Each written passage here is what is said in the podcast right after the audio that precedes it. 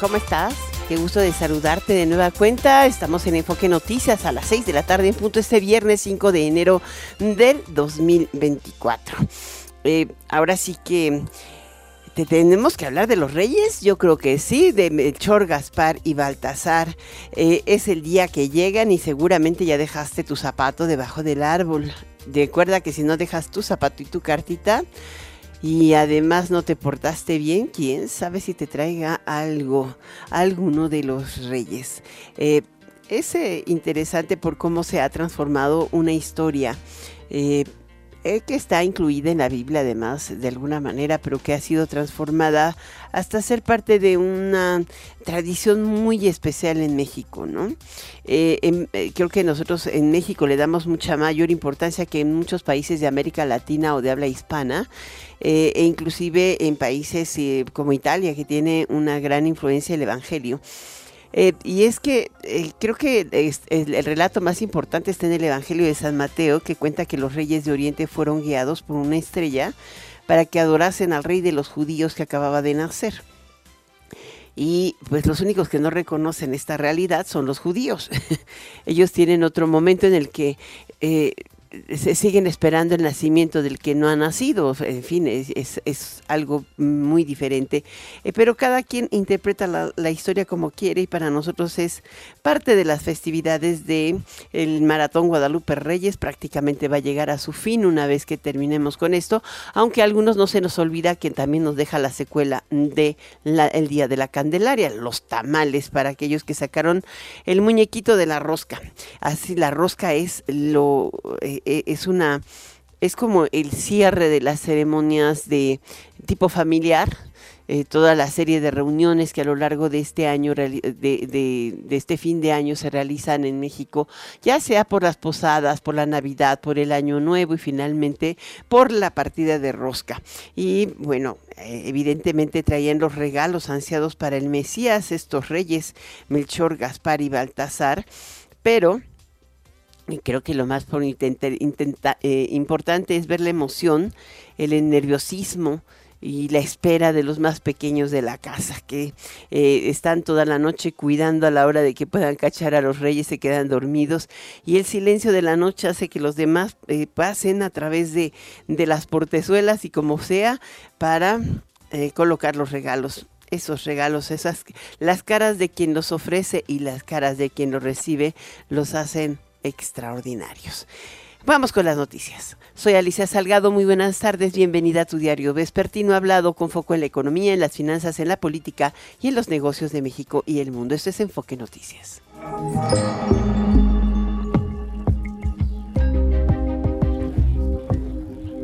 Nos unimos al pésame de eh, la familia eh, Bremer Hoy eh, falleció el empresario regiomontano Carlos Bremer a los 63 años, un hombre joven, un hombre capaz, pujante, un gran amigo de sus amigos.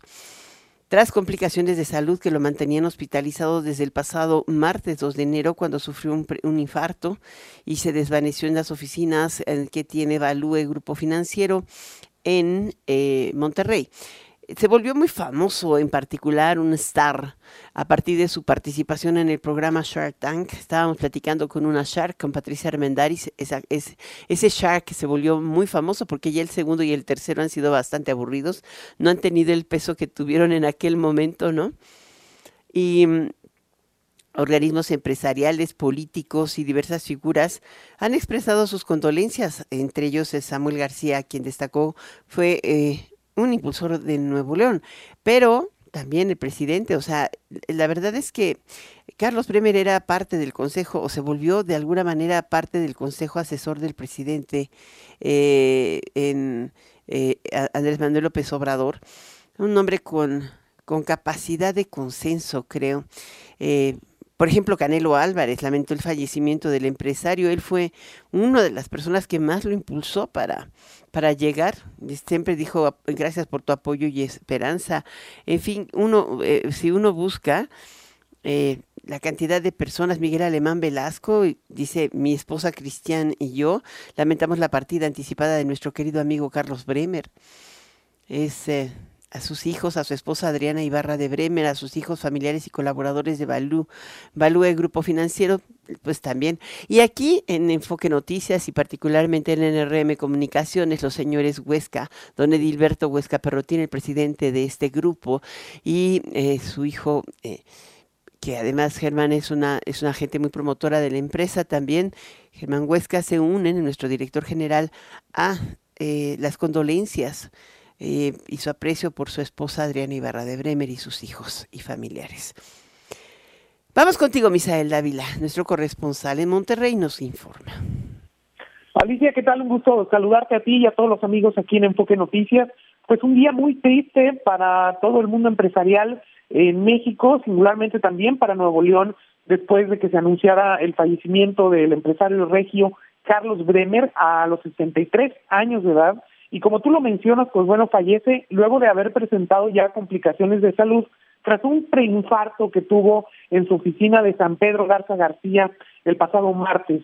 Y es que, bueno, ese empresario, cofundador de Valuo el Grupo Financiero, eh, habría perdido el conocimiento, se desvaneció en su oficina, después eh, fue trasladado hasta un hospital aquí en Monterrey. Finalmente, pues bueno, reportan que su salud se complicó y todo tiene que ver, pues bueno, con una complicación cardíaca. Él había estado internado en terapia intensiva en estos últimos días y fue hasta las dos de esta tarde cuando empezaron a correr rumores sobre su estado de salud más delicado y finalmente hace apenas unas horas se confirma su muerte. Además de esto, pues bueno, eh, hay que destacar, como tú lo mencionas, que este empresario es muy reconocido por incursionar en la televisión, se convirtió en una estrella prácticamente de Shark Tank México, además de que fue un muy activo promotor del deporte, sostuvo una amistad también muy grande con el expresidente de los Estados Unidos, Bill Clinton, a quien por cierto invitó en varias ocasiones aquí a Nuevo León para dar algunas pláticas.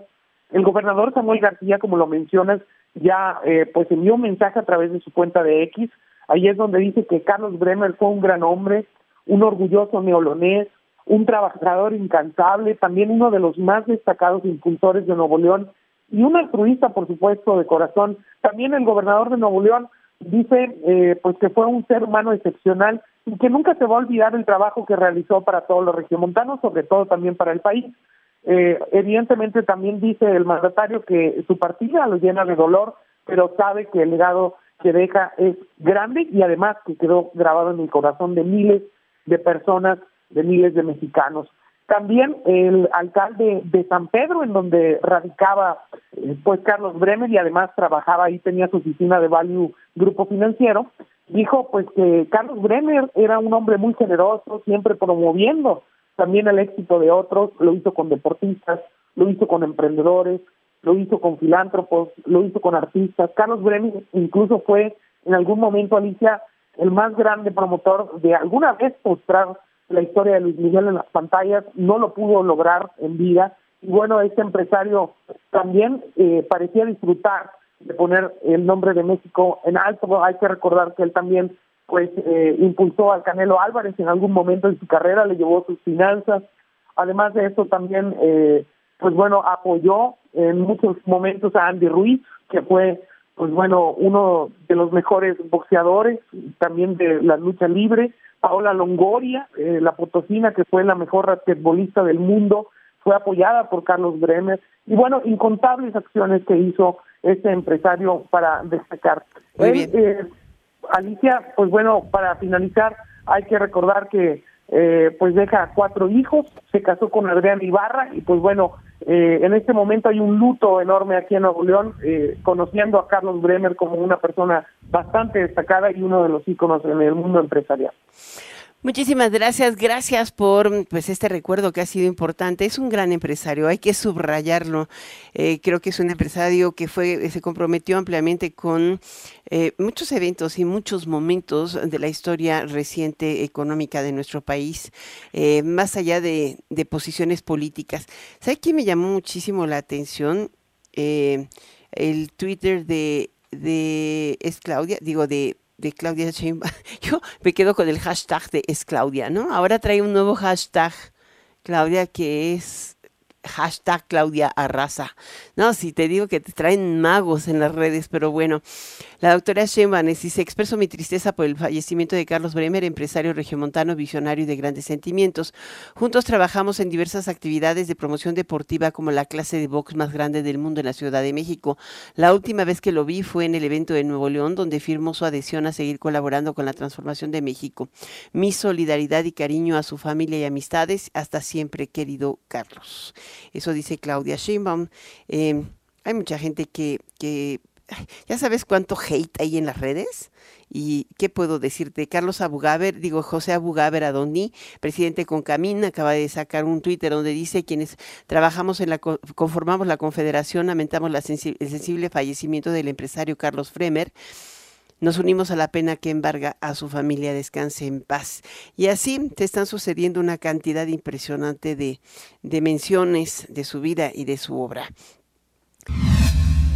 La economía de México está fuerte y no hay signos de vulnerabilidad, aseguró el subsecretario de Hacienda Gabriel Yoyo. Ayer, justamente en una evaluación de América Latina, la agencia de calificaciones Fitch lo señaló México. México es hoy por hoy el del país que tiene una evolución económica Mm, superior al resto de las principales economías de América Latina. Y me refiero de las principales, ah, todavía falta del resto de América Latina. Tiene un gran desempeño, el otro está siendo el de Brasil, pero es mejor el de México por una razón. Eh, la relación deuda-PIB es sustancialmente inferior. Así es de que la estabilidad macroeconómica es, muy buena. A través de su cuenta de ex, de Twitter, del ex Twitter, el funcionario explicó que la economía mexicana continúa superando su promedio histórico de crecimiento al observar un aumento del 1.1%. Hoy el INEGI dio a conocer muy temprano eh, los indicadores ciclos, cíclicos de la actividad económica, además del indicador mensual oportuno de la actividad manufacturera. Este último se ubicó en 109.6 puntos, con lo que se prevé una variación anual de 1.2% de crecimiento en el sector manufacturero, que es el que conforma poquito más del 60% de la actividad industrial del país. Esto sería pues como un crecimiento del 4.5%. Te das cuenta que sí hay crecimiento y estabilidad macroeconómica. En cuanto a los indicadores coincidente y adelantado, em, los indicadores cíclicos muestran un muy buen desempeño. Eh, eh, y en el mercado interno se vendieron al público. ayer te comentaba, eh, pues 142.959 vehículos ligeros solo en diciembre. Eh, hoy entre estos indicadores, el coincidente y el adelantado, el resultado de la manufactura, Ah, me están diciendo que de cuánto fue. Bueno, el indicador coincidente, el 23, se posicionó por arriba de su tendencia de largo plazo. Eh, tuvo una variación de 0.2% con respecto a septiembre. Es, normalmente son retrasados a pesar de que dicen que son índices adelantados y em, el indicador adelantado se ubicó en cero, eh, tuvo una variación de 0.01 con relación a octubre. No tiene, no está creciendo al ritmo que se mostró en la recuperación del 2023, pero está muy por arriba del potencial de la economía mexicana. Esto es por arriba de 100. Eh, se están ubicando estos indicadores en 100.3 puntos y el otro en 100 eh, en 101 puntos. ¿Qué quiere decir eso? Que nuestra economía ha logrado restablecer o recuperar lo perdido durante la pandemia y comienza a crecer por su propio peso. Eso, pues pocas en el mundo, hoy pocas en el mundo. De hecho, es la tercera entre los países de la OCDE que está teniendo este tipo de crecimiento. Eso es lo que de lo que hablaba justamente hoy en su Twitter em, amplio, tiene varios puntos, eh, que dice que pues en México lo que se está reflejando es un mercado laboral robusto y en expansión, además de eh, un crecimiento de la inversión y también del consumo. Estos dos factores son el principal motor del crecimiento y el fortalecimiento de la capacidad productiva de la economía mexicana, lo que la hace más resistente a choques externos. Durante 2023, por cierto, el Instituto Mexicano del Seguro Social confirma que se crearon 651.490 puestos de trabajo formales. Em, fue una reducción del 13.4% respecto al año previo, cuando se crearon 752.749 plazas. Em, dice que este es resultado de un efecto estacionario, porque se dieron de baja 384.882 puestos de trabajo formal. Eso es una caída de 1.7%. La informalidad ha crecido de manera importante, creció 3.3% el año pasado, de acuerdo con los indicadores del INEGI, el índice de informalidad ubica en 24.8% del Producto Interno Bruto a la economía o el trabajo informal. Está duro, ¿no? Recordemos que a partir del próximo lunes el Aeropuerto Internacional de la Ciudad de México la ICIM aplicará la reducción de 52 a 43 operaciones por hora Luego, esto es el número de slots, luego de que concluyó la asignación de horarios de aterrizaje y despegue. La reducción no aplicará para los vuelos internacionales. Recordemos que esta segunda reducción de slots en el aeropuerto capitalino fue ordenada el 6 de septiembre del 2023 para inducir el traslado de operaciones al AIFA, la terminal de Santa Lucía, eh, de las aerolíneas comerciales y fue comunicada en el diario oficial de la Federación el 28 de agosto del año pasado, bajo el argumento de que se busca la óptima operación del aeropuerto que hasta 2019 eh, permitía o admitía 61 slots comerciales. Son casi 20 slots menos. Hasta ahora, todas esas reducciones de despegues y aterrizajes, eh, pues no ha visto o reflejado una mejoría en el flujo de pasajeros, en el trato a los pasajeros, en la eficiencia de la terminal aeroportuaria, en la mejora de la infraestructura de la terminal aeroportuaria es la máscara en impuestos y costo de servicios de las terminales del país y desde hace año y medio es operada por personal de la Secretaría de Marina. Lo que sí debo decir es que es más transparente. Se está buscando la eficiencia, ha sido muy complicado verlo, pero bueno, al menos ya tienen arcos de detección, han empezado a mejorar un poco los servicios sanitarios, pero todavía le falta, le falta, le falta. El Tribunal Electoral llama al presidente de la República y demás servidores públicos a no entrometerse en el proceso electoral en marcha para llegar a un buen puerto en el 2 de junio. Aquí podrás comentar lo llamado, digo, la verdad es que eh, creo que es importante que recuerdes que el 22 de enero próximo Vence el plazo para quienes deseen cambiar el domicilio de la credencial de lector, corregir algún dato o renovarla en caso de vencimiento. 22 de enero. Estamos a 18 días, una cosa así. Por favor, si tú vas, a si estás viendo, si no has revisado cuando vence tu credencial de lector, pues revísalo, para que puedas tú ejercer tu derecho ciudadano al voto. El INE recordó que en el caso de robo o extravío de credenciales vigentes se tiene como plazo hasta el 8 de febrero para solicitar la reposición y poder votar en los comicios del 2 de junio. Vamos contigo, Sergio Perdomo.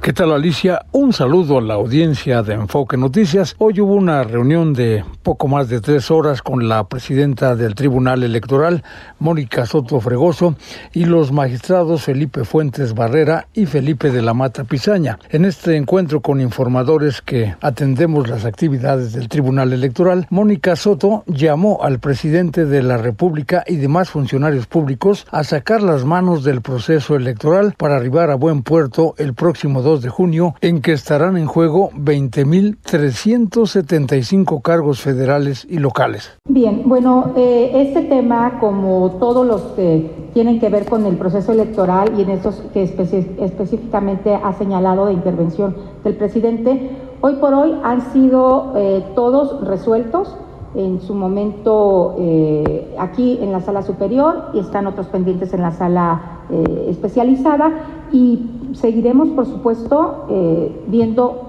hasta hoy el caso concreto. Además, la presidenta del Tribunal Electoral, Mónica Soto, anunció que se reunirán los magistrados con la presidenta de la Suprema Corte, Norma Piña, y también con la precandidata presidencial de Morena, PT y Verde, Claudia Sheinbaum, encuentro que será en la sede del Tribunal Electoral. Mónica Soto ofreció que el tribunal dará buenas cuentas en la calificación de la elección presidencial, aunque solo estén en funciones cinco de siete magistrados. No hay duda que el tribunal y bueno, no, no quiero hablar con el INE a menos que sea a favor y aquí puedo sumar estas instituciones como siempre lo hemos hecho.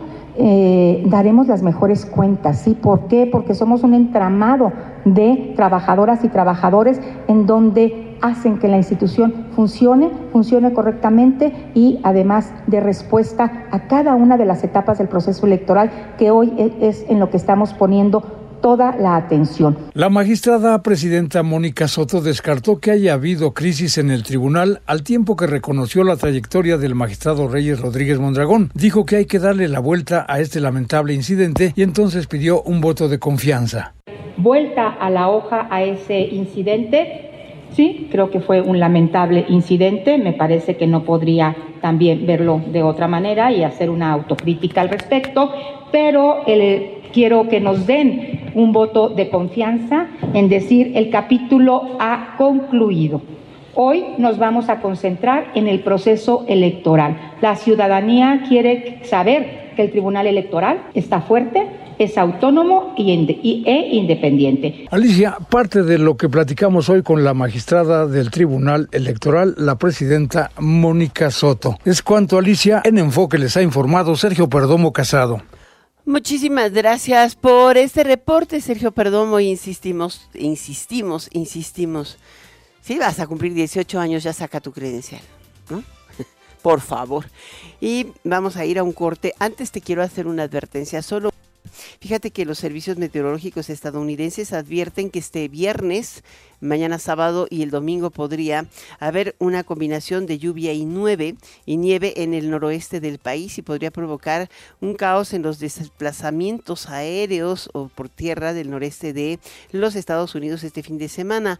De hecho, 25 millones de personas que están volando o van a volar o una cosa así están eh, sujetas a una advertencia de tormenta. Eh, si tú a viajar a Nueva York, Boston, eh, Atlanta, inclusive, pero sobre todo al norte, ¿no? A Washington, D.C., eh, a Detroit en esta temporada. Ten mucho cuidado tu vuelo, revisa tu vuelo antes de llegar al aeropuerto porque podrías llevarte una sorpresa de que está cancelado. Vámonos a un corte, regreso enseguida.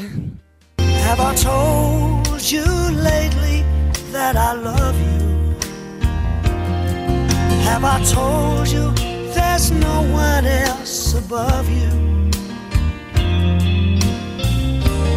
Fill my heart with gladness, take away all my sadness, ease my troubles, that's what you do. Stewart tomó unas merecidas vacaciones en Escocia y se hospedó en un lujoso hotel en el que las habitaciones tienen un costo de 2 mil dólares y el cantante no reparó en agradecer a los empleados con una excelente propina. Rod Stewart señaló que el personal del hotel hacía un excelente trabajo y merecía cada centavo. Fue así como el cantante decidió dejarles una propina de 12 mil dólares, equivalente a 200 mil pesos mexicanos. Pero no solo fue eso, sino también le dio a los empleados algunos consejos financieros con un poco de humor. Hacemos una pausa comercial. Continúe con nosotros en Enfoque Noticias con Alicia Salgado.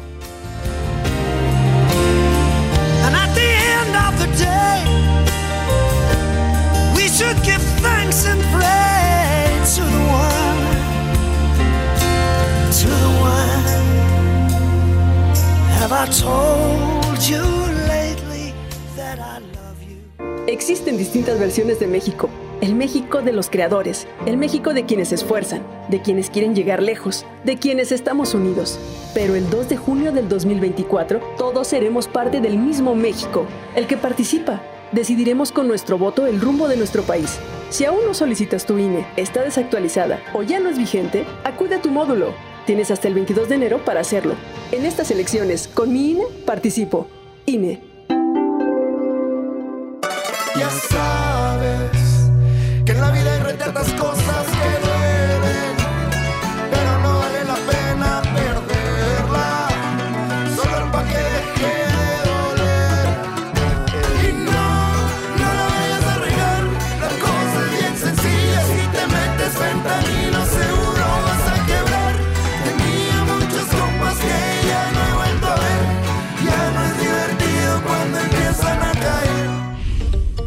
Delitos electorales son aquellas acciones que buscan alterar los resultados en las elecciones.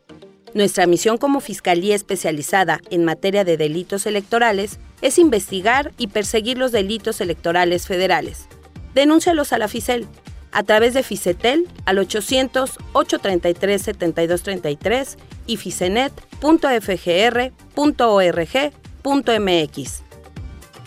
Fiscalía General de la República. Sancionar agresiones a mujeres embarazadas. Proteger a las infancias. Eliminar todas las formas de discriminación. Garantizar la movilidad de las personas con discapacidad. Fortalecer la inclusión de todas las personas. De septiembre a diciembre de 2023. El Senado aprobó más de 150 asuntos legislativos que benefician a todas las mexicanas y mexicanos.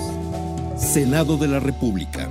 Sexagésima quinta legislatura. Habla Xochil Gálvez. A ver, ¿quién va a dar la cara por ti? ¿Quién va a dar la cara por los abandonados? ¿Quién va a dar la cara por las víctimas? Por los que sufren extorsiones y el derecho de piso.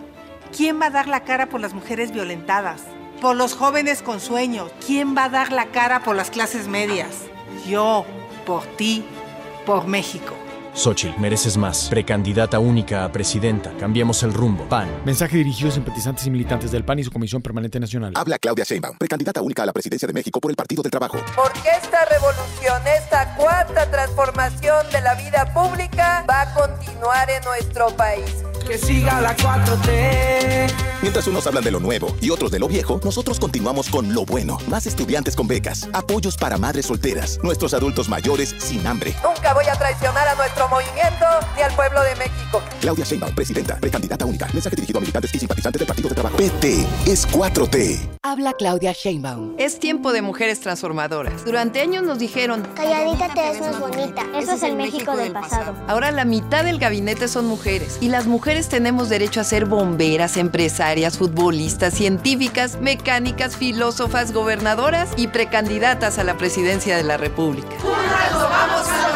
Con honestidad, resultados y amor al pueblo. Claudia Sheinbaum, presidenta, precandidata única de Morena. Mensaje a militantes y Consejo Nacional de Morena. Habla Xochil Gálvez. Hablemos del derecho de piso. Digamos la verdad de cómo el país entero vive extorsionado por la delincuencia y el gobierno no hace nada. Que millones de mexicanos sufren las extorsiones sin poder decir nada por miedo. Para colmo, luego llegan los extorsionadores de la nación a decirte que si no los apoyas te quitarán los programas sociales. Son iguales. Mejor hagamos juntos un México de adeveras. Xochitl, mereces más. Precandidata única a presidenta. Propaganda dirigida a militantes y simpatizantes del PRI. PRI. Enfoque Noticias con Alicia Salgado. Por Stereo 100, 100.1 de FM y 1000 AM. Continuamos. Bueno, fíjate qué, qué rápido es eh, cuando una empresa es tan institucional y tiene mecanismos inmediatos de reacción. Eh, Value Casa de Bolsa una de las casas, eh, un- uno de los traders, una de las eh, casas de corretaje más importantes del país. Y hoy el ingeniero José Kaun Nader tomará, se ha, de- dado a conocer, a las cinco y media se dio a conocer que él tomará temporalmente las riendas como director general de Value Grupo Financiero y su subsidiaria Value S.A. Casa de Bolsa ante el fallecimiento de Carlos Bremer Gutiérrez. Él em, eh, eh, es ingeniero industrial y de sistemas formado en el TEC, pero eh, hay que considerar que él ocupaba la dirección operativa de eh, y aunque además de ser accionista importante y consejero propietario de Value, ha mantenido pues las actividades o así se ha hecho cargo de, la, de las actividades propias del grupo, mientras Carlos Bremer pues se centraba en estrategias y relaciones públicas.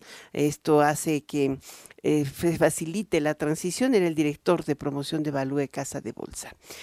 Vamos ahora con Mario Correa como consejero, él es eh, consejero económico y youtuber, youtuber increíble porque su, página económica en YouTube, eh, su, su página es muy vista. Siempre tiene muy buenas recomendaciones y hace proyecciones semanales. Hoy nos los robamos para Enfoque Noticias. ¿Cómo estás, Mario? Hola Alicia, muy bien, muchas gracias por invitarme aquí a tu programa, encantado de estar contigo.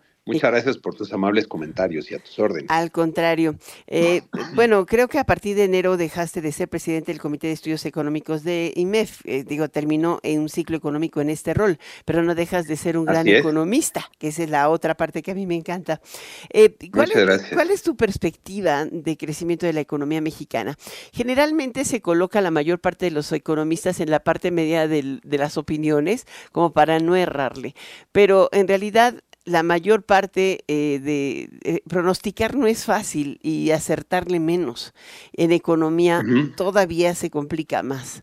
Pero pues hay, eh, hoy veíamos el Twitter de, de, Llorio diciendo, o de Gabriel Llorio, el subsecretario de Hacienda, mostrando, diciendo que la economía mexicana tiene un impulso que poco se destaca y los datos lo muestran. Eh, uno es la inversión interna y otro es eh, la inversión que ha crecido de manera importante y la otra es el consumo, que se ha apoyado particularmente en la expansión de la masa salarial, que implica empleo y salario. ¿Tú qué opinas?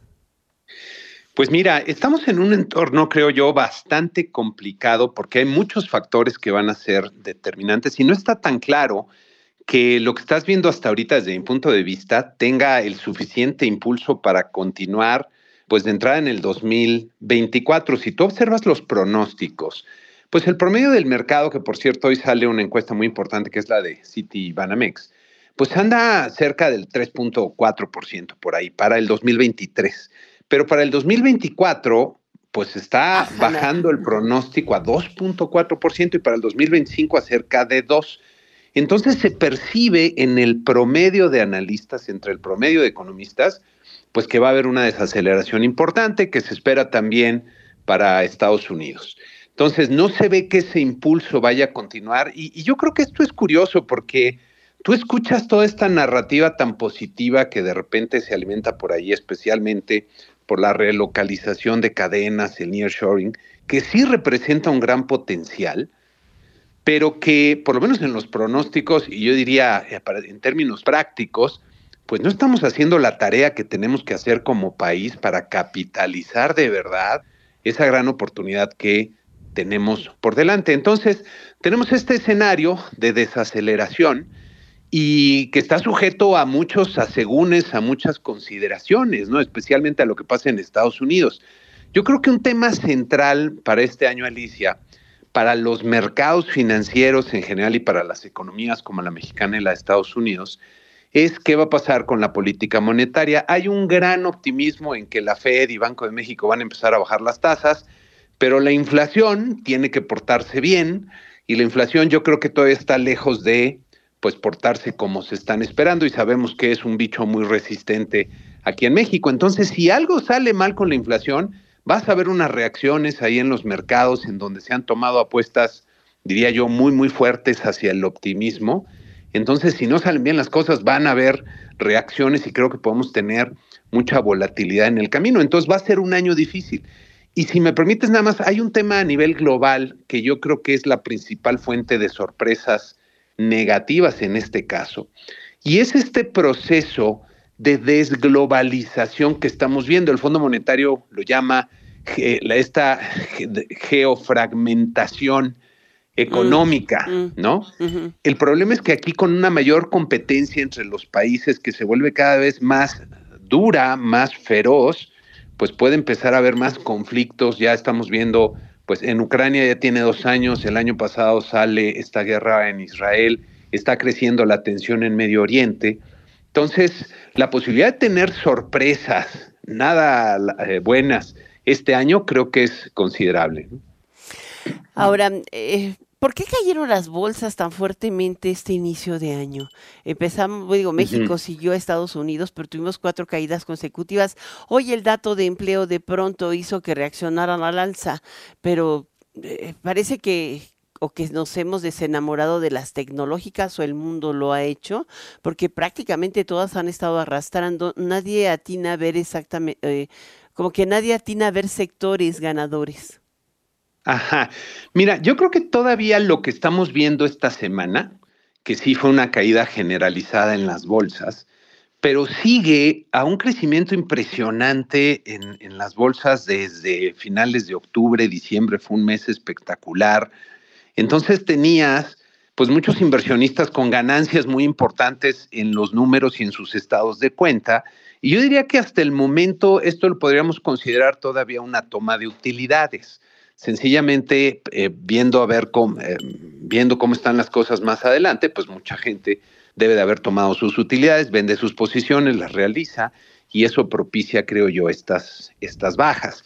Em, que tampoco extrañan por lo que te comentaba. Es un año en donde hay gran incertidumbre acerca de muchos temas. Yo no identifico alguna noticia propiamente que te explicara no esta caída eh, desde el punto de vista económico. Me da la impresión que es más bien, pues, eh, por esta el desempeño extraordinario que tuvieron anteriormente y que están realizando parte de esas utilidades. Es una toma de utilidades. Ahora, eh, la última pregunta y ya con eso nos despedimos. El, ¿Cuál es el escenario que ves para el costo del dinero, para las tasas de interés? Eh, mira, yo creo que, y soy quizá de los no tan optimistas, que vamos a tardar en ver que las tasas de interés efectivamente empiezan a bajar, porque la inflación me da la impresión de que en este primer trimestre pues no se va a portar muy bien. Estamos, ya viene un rebote que se esperaba. La pregunta es qué tan fuerte va a ser el rebote, especialmente en, en, México. Entonces me da la impresión que las tasas van a tardar más en empezar a bajar, tanto en Estados Unidos como en México.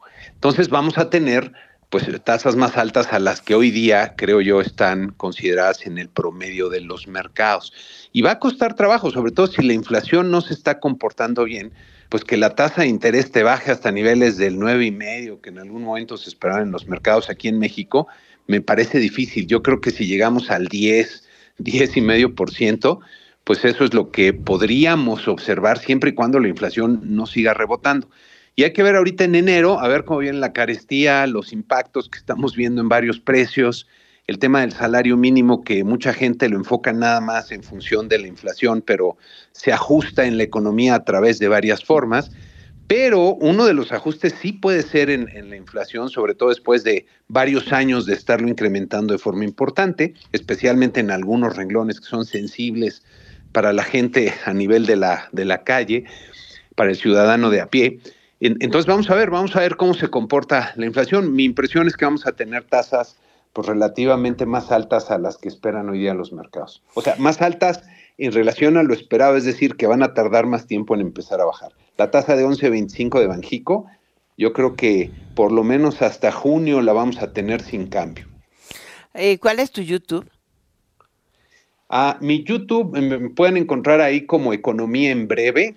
También Mario Correa aparece, pero mi canal se llama Economía en Breve. También me encuentran en Twitter, en... Eh, ay, pero me agarraste ahorita. En, en todas tus redes sociales, punto es Economía en Breve, Mario Correa. Me da muchísimo gusto que estés con nosotros, eh, porque además es cierto, lo hace muy rápido, son comentarios sobre la marcha de la economía de México y del mundo, breves, concisos y directos, usted lo acaba de oír. Gracias, Mario Correa, es eh, un gran economista. Nosotros nos hemos seguido, o yo te he seguido desde hace 30 años, creo que más. Muchísimas gracias Amén. por estar en Enfoque Noticias.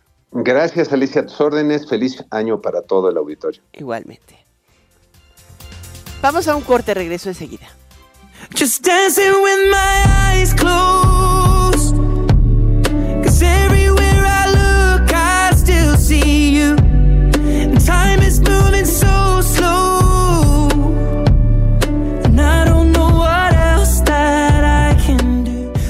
Sheeran se encuentra en medio de la gira Mathematics Tour y de acuerdo con varios rumores, con este tour llegaría hasta tierras mexicanas durante este año. El intérprete de Shivers finalizó su gira del 2023 con dos presentaciones en el Royal Albert Hall de Inglaterra. Hacemos una pausa comercial, continúe con nosotros en Enfoque Noticias con Alicia Salgado. But I lost more than my friend. I can't help but missing you. Month a little bit different. No one is ever ready. And when it unfolds, you get in a hole. Oh, how can it be this heavy? Si te quedaste fuera de sintonía, síguenos en nuestras redes sociales donde encontrarás la información al momento. Facebook, X, TikTok e Instagram, todas con arroba enfoque noticias. Y baja nuestra app. Claro, Enfoque Noticias. Somos más que energía, somos bienestar. Así como llevamos electricidad a todo México, llevaremos Internet para todos. Somos fuentes limpias y renovables. Construimos el Parque Solar en Puerto Peñasco, Sonora, el más grande de toda América. Somos proyectos prioritarios. Electrificamos trenes, aeropuertos y sistemas de transporte, conectando a todo el país. Somos CFE. Somos más que energía. Gobierno de México. Enfoque Noticias con Alicia Salgado por Stereo 100, 100.1 de FM y 1000 AM. Continuamos. Vamos contigo, Martín Carmona, y el cierre de mercados. Alicia, auditor de Enfoque Noticias, tenemos el cierre de mercados. Hoy la Bolsa Mexicana de Valores terminó con una ganancia de 785.82 puntos, el 1.42% más 56.192.78 unidades, su principal indicador. En los Estados Unidos prevalecieron los avances, el Dow Jones apenas un 0.07% y el Nasdaq 0.09% de ganancia. En cuanto al precio del dólar, hoy bajó hasta 13 centavos. Al mayoreo cerró en 16.87. El dólar fix que reporta el Banco de México 16.89, mientras que el dólar libre en bancos y casas de cambio 16.40 en promedio a la compra hasta 17.40 se vendió, mientras que el euro, el promedio de venta 18 pesos con 80 centavos. Hoy los precios del petróleo subieron poco más de un dólar. El de Europa ya está en 78 dólares con 90 centavos mientras que el de los Estados Unidos 74 dólares y la mezcla mexicana de exportación 68 dólares con 92 centavos, informó Pemex. Hasta aquí el cierre de mercados. Muchísimas gracias, Martín Carmona, ya mejórate. Vamos ahora con Héctor Tejada, presidente de Cocanaco Servitur. Gracias, Héctor, por tomar la llamada de Enfoque Noticias. Alisa, ¿cómo estás? Qué gusto saludarte. Muy feliz año. Saludo con mucho gusto a todo tu auditorio. Muchas gracias por este espacio. Al revés, muchas gracias por aceptarlo. Feliz año, feliz 2024. Oye, ¿cómo eh, estima la Concanaco Servitur la derrama económica por el Día de Reyes? Fíjate que nosotros calculamos una derrama económica de 22 mil millones de pesos.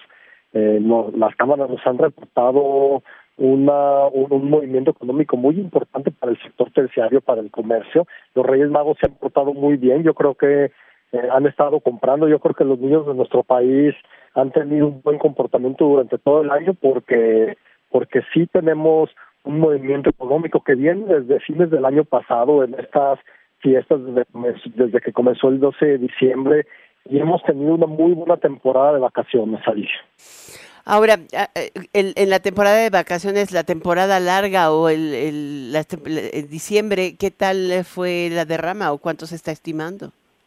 Fíjate que, fíjate que eh, esto, esto vamos a, a esperar al cierre de, al cierre de, de, de, la temporada. Vamos a, ya, ya cerramos el 6 de, el 6 de, enero, eh, específicamente el 7 se cierra ya la, la, la temporada de vacaciones, Alicia. Entonces, vamos a esperar para ver qué es lo que nos reportan las cámaras, cómo cerró, pero hasta ahorita nos han reportado eh, en, la, en esta temporada vacacional los, los destinos de México, algunos al 100% en ocupación, otros al 90, 80%. Hoy también los destinos que no son o que no eran tan concurridos en el país, en el centro del país, han tenido una muy buena ocupación, los pueblos mágicos, eh, las ciudades al interior del país, ahora con, con los medios de comunicación, muchos de los destinos se dan a conocer y los mexicanos y también los extranjeros tienen muchísimo más posibilidades de viajar por todo el país, incluso desplazarse distancias más cortas o cuando visitan algún lugar, tener la oportunidad de, de, visitar varios eh, lugares cercanos y esto genera una derrama económica muy importante y el turismo hoy podemos decir que está beneficiando a muchas comunidades de nuestro país. Pero que, creo que esta, esos tres datos han sido contundentes. Muchísimas gracias, Héctor Tejada, presidente de Concanaco Servitur, por estar con nosotros en Enfoque Noticias y darnos estas cifras, porque nos hacen prever un año 2024, pues, o al menos estos primeros meses positivos, ¿no? Mira, Alicia, tenemos eh, factores importantes en el país que vienen desde el año pasado y comenzamos con, con muy buenos datos. En primer lugar, el aumento del salario mínimo. Eh, las personas de- que menos tienen ganarán un 20% más. Esto generará que tendrán 20% más para obtener productos, para obtener servicios, y esto llega directamente a nuestro sector, al sector del comercio, al sector del servicio, incluso al sector del turismo, y esto trae un crecimiento económico importante para nosotros. La cantidad de remesas también que hemos recibido, hemos recibido eh, por parte de, eh, de, nuestros compatriotas y también por parte de la de las de las exportaciones que tenemos en nuestro país también han generado una una pues una cantidad una una derrama económica muy importante. Entonces todos estos características que ahorita tenemos generan unas condiciones económicas muy buenas para el sector Alicia Pues muy buenas para el sector comercio, pero muy buenas también para el país. Gracias, Héctor Tejada, presidente de Cuncanaco Servitur, por esta charla aquí en Enfoque Noticias. Hoy 5 de enero, Día de Reyes. Buena derrama económica. Gracias, Héctor. Felicidades. Gracias a ti, saludos con mucho gusto a tu auditorio y ya platicaremos para ver cómo estuvo el cierre de todo el periodo vacacional. Muchísimas gracias, Alicia. Estaremos en contacto. Gracias, Héctor. El metro informó que el horario de operación este viernes concluirá a las 12 de la noche. Ya ves que luego los reyes tienen que sacar al elefante. Y se permitirá a los usuarios ingresar con objetos pues más eh, grandes como bicicletas, patines, juguetes y otros artículos de gran tamaño por el Día de Reyes. También, ah, también habrá operativo especial para cuidar las calles. Luego resulta que los dueños de lo ajeno o que los, faci- los fascinerosos acaban eh, pues a veces hace unos días con unos disparos ahí en un tianguis de Reyes. Cuatro están ya en la cárcel de manera permanente, pero ojalá no pase. Que pongan mucho ojo las autoridades capitalinas en la supervisión para que los reyes lleguen a su destino. Vámonos a un corte, regresamos enseguida.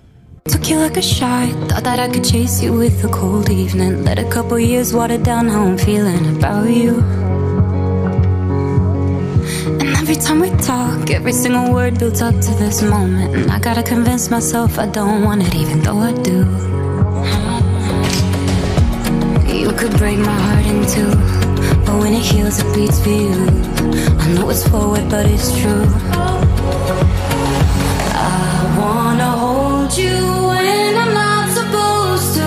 When I'm lying close to someone else, you're stuck in my head, sorprender con el inesperado lanzamiento de Single Soon el año pasado, Selena Gómez adelanta que está trabajando en un álbum que podría ser el último. Desde el estreno de su álbum de estudio más reciente, Rare, la artista multifacética ha dedicado la mayoría de su tiempo a su exitosa línea de cosméticos Rare Beauty, así como a su carrera de actuación, protagonizando la serie Only Murders in the Building junto a Steve Martin y Martin Shaw. Síganos en nuestras redes sociales, arroba Enfoque Noticias y enfoquenoticias.com.mx. Continúe con nosotros en Enfoque Noticias con Alicia Salgado. We never got it right, playing and replaying old conversations, overthinking every word, and I hate it cause it's not me.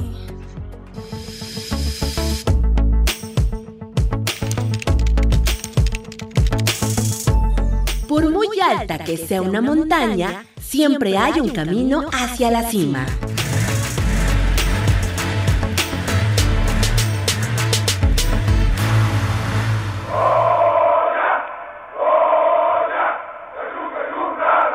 Solidarízate y cámbiale la vida a un estudiante de escasos recursos desde 340 pesos mensuales.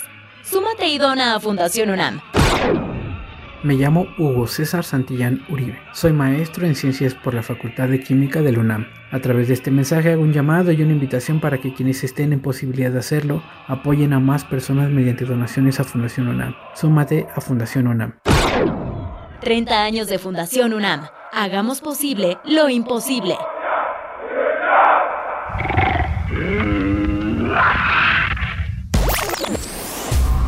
Celebrando su vida y obra, este fin de semana en el especial te presentamos un recorrido por la obra del hombre que cayó a la tierra, David Bowie.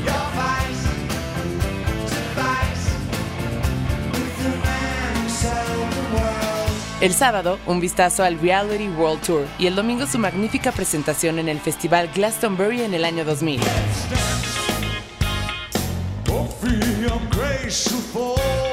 El especial, sábado y domingo a la una de la tarde en Stereo 100. Enfoque Noticias con Alicia Salgado por Stereo 100, 100.1 de FM y 1000 AM. Continuamos.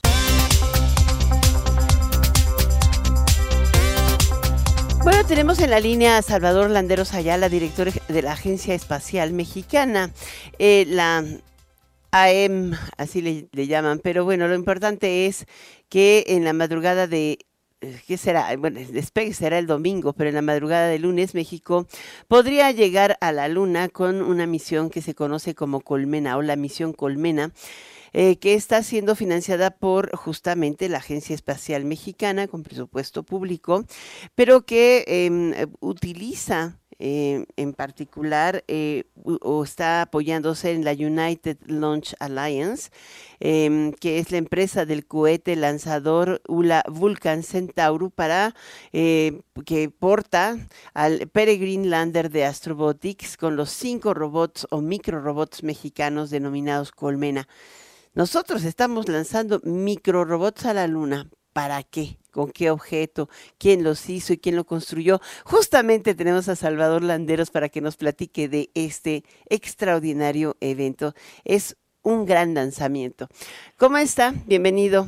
Eh, Alicia, qué gusto saludarla a usted y a su auditorio.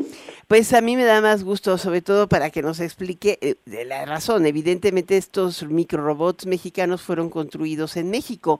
¿Para qué y con qué objeto? ¿Quién los construyó? Unos años se lanzó una convocatoria para que la comunidad científica de México, eh, instituciones de educación superior, centros de investigación, propusieran un proyecto para ir a la Luna, porque tuvimos las primeras reuniones con la empresa Astrobotic que usted menciona, que es la fabricante del- de la nave Peregrine, que es la que va a llevar los robots. Y eh, la mejor opción fue la de la que propuso la UNAM, entonces se, se dio la UNAM eh, a la tarea de diseñar, construir, desarrollar los, los robots. Hubo una amplia participación de jóvenes estudiantes en, en, en la construcción. Y entonces la nave Peregrine eh, ¿La Facultad de Ingeniería de la UNAM o cuál? es el Centro de Ciencias Nucleares, Ah, el Instituto de Ciencias Nucleares. ¿Es ahí donde se fabricaron los microrobots? Así es, así es, con apoyo de, de la agencia, también con recursos de CONACIT, porque ambos apoyamos eh, con los recursos para este proyecto y pues se, se- se fue avanzando. Es un proyecto complejo porque hay que eh, ligar todo lo del cohete con, con la nave que va a alunizar en la Luna y con los demás proyectos que lleva la nave, porque además de los microrobots, lleva proyectos de otros países, de otras organizaciones eh, gubernamentales, eh, de empresas, de universidades. Pero si me da una idea, son eh, microrobots de 60 gramos y 12 centímetros de diámetro, por lo que he leído. Son muy pequeños, parecen pelotas. No, de, de eso se trata, de, que, de, de demostrar que, eh, que los robots pequeños puedan desplazarse en la superficie lunar, eh, tomando en cuenta el polvo lunar, el que se llama regolito, y, y se va a demostrar esa posibilidad para, para eh, demostrar que la miniaturización funciona en la luna. Entonces, sí, eh, ese es el objetivo, también que tengan movilidad, que se puedan desplazar sin, sin el problema del polvo lunar. Y que O sea, ¿se van a desplegar sobre la superficie lunar? Exactamente se van a desplegar, van a tener movilidad entre ellos, por eso se llama colmena, un enjambre, y van a acomodarse para formar un, un panel solar y ver todo ese potencial que tiene eh, la miniaturización para, para futuras eh, expediciones a la ¿Y cómo Luna. lo van a enlazar o cómo los van a conectar? eh, automáticamente con sus sensores, con su sistema de comunicaciones que llevan a bordo, entonces se van a estar comunicando entre ellos, conectando entre ellos en, en forma totalmente automática. O sea, desde y pero desde la Tierra los están supervisando y también coordinando o dirigiendo. Se, eh, se va a estar monitoreando eh, y también van a estar enviando información para de, lo que van a estar, eh, digamos, lo que van a estar viendo allí en, en sus desplazamientos. Ahora, los mexicanos hemos sido sorprendentes. El, los- el primero en general, pero lo hizo para el Harvard, eh, fue Lozano, el que estuvo trabajando con los micro eh, los microsatélites. Y pues hoy son una realidad mundial. Prácticamente los viejos satélites han, de- han, han quedado en el olvido y son simplemente chatarra, una gran cantidad de ellos, y, y- y son inclusive los microsatélites, estos desarrollados por el mexicano, los que han los que están eh, funcionando como, como eh, especie de arrastradores de basura para irlos desintegrando en el espacio. Pero robots no habíamos desarrollado, robots chiquitos, nanorobots o min- mini robots. Eh, Y en realidad es la primera misión mexicana a la Luna Ah, y la primera de, de América. extraordinario. Y además es la primera vez que va una nave comercial eh, privada a la Luna. De las últimas naves que fueron a la Luna eh, fue en, en el programa Apolo hace 50 años, pero todavía eran eh, naves de la NASA. Ahora ya la NASA tiene una iniciativa para que mm, las empresas puedan llevar instrumentos a la Luna. ¿Qué es esta United Launch Alliance con Vulcan Centaurus, no? Bueno, por, por eh, el, Vulcan Centauro es el cohete Ajá. y, y la nave que va a alunizar es Peregrine, de Astrobotic. Y a- allí la, la NASA eh, hizo un contrato con Peregrine para impulsar este tipo de misiones a la Luna Que ya es privada. y es privada. Es privada. Lo, lo mismo eh, ULA, o sea, ULA, también es privada porque es una alianza entre Boeing y Lockheed Martin, unas empresas prestigiadas en el tema espacial en el mundo. Nos quedan dos minutitos. ¿Qué se anunció hoy? ¿Qué es eso del Launch Readiness Review? ¿De, de qué? Del Launch Readi- Readiness Review. O sea, eh, ¿qué es, la- eh, ¿qué es lo que dice que todo va a salir bien para que llegue nuestra primera misión de los mexicanos a la Luna? Ah, bueno, eh, es los ensayos que se realizan en el cohete, la revisión, la carga de combustible. Ese es el launch review, que todo todo va bajo el plan. Entonces, pues sí, ya todo estará listo para el lunes. El lunes. ¿A qué hora? El lunes a las 2.18 de la mañana, hora de Cabo Cañaveral, 1.18 de México. En la mera, en la mera madrugada del 8 de enero vamos a tener este proyecto Colmena aterrizando o alunizando, no es aterrizando, alunizando en la luna. ¿Cuántos jóvenes participaron en, en cuántos universitarios, no solamente jóvenes, eh, y también integrantes del IPN, creo, de varias universidades de los estados en esta misión? un poco más de 200 de diferentes instituciones. Esto también es una oportunidad de la formación de capital humano para el futuro, ¿no? Pues sabe que le agradezco enormemente que nos haya dado esta noticia, ingeniero Salvador Landeros Ayala, él es el director de la Agencia Espacial Mexicana. Gracias por comunicárnoslos y estaremos pendientes para que nos cuente cómo, cómo alunizaron, ¿de acuerdo? Claro que sí. Y además creo que esta será la primera de tres etapas, debemos seguirla. Es un, un trabajo pues realizado con nuestros impuestos, quieran que no, pero la segunda más importante es realizado por mexicanos, para mexicanos. Así es. Muchas gracias por estar con nosotros. Muchas gracias a usted. Hasta pronto. Y bueno, Día de Reyes. ¿Todo listo? Vámonos.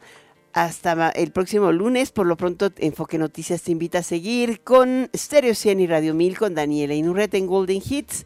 El próximo lunes a las 6 de la mañana.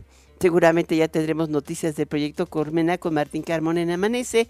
A las 7 se reintegra Mario González a la primera emisión y Adriana Pérez Cañedo a la segunda a la una de la tarde.